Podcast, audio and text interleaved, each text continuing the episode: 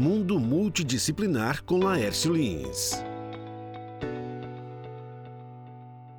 Peter Drucker, um dos grandes gurus da administração, tem uma frase que nos diz: Se você não pode medir, você não pode gerenciar.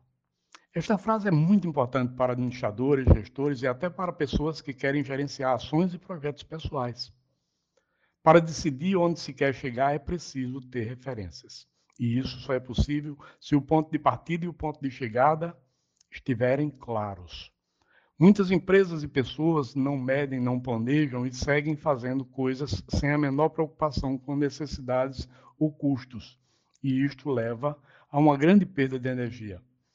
Quando medimos, o desenvolvimento acontece naturalmente, com segurança, e sabemos para onde estamos indo, com previsão de chegada.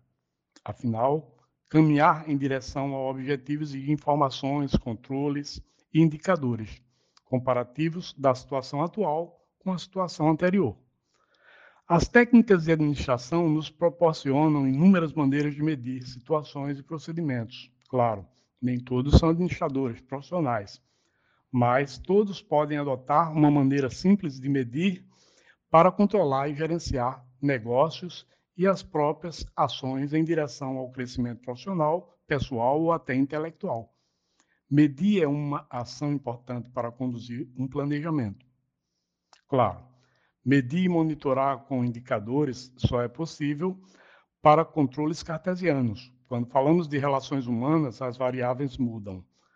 Não dá para medir clima, emoção, intensidade de sentimentos ou ações cognitivas, mas isto é um tema para uma outra conversa. E é por isso que devemos considerar a arte, a ciência, a filosofia e a espiritualidade para gerenciar. Por enquanto, escolha um número, decida quanto quer crescer e em quanto tempo quer realizar este crescimento.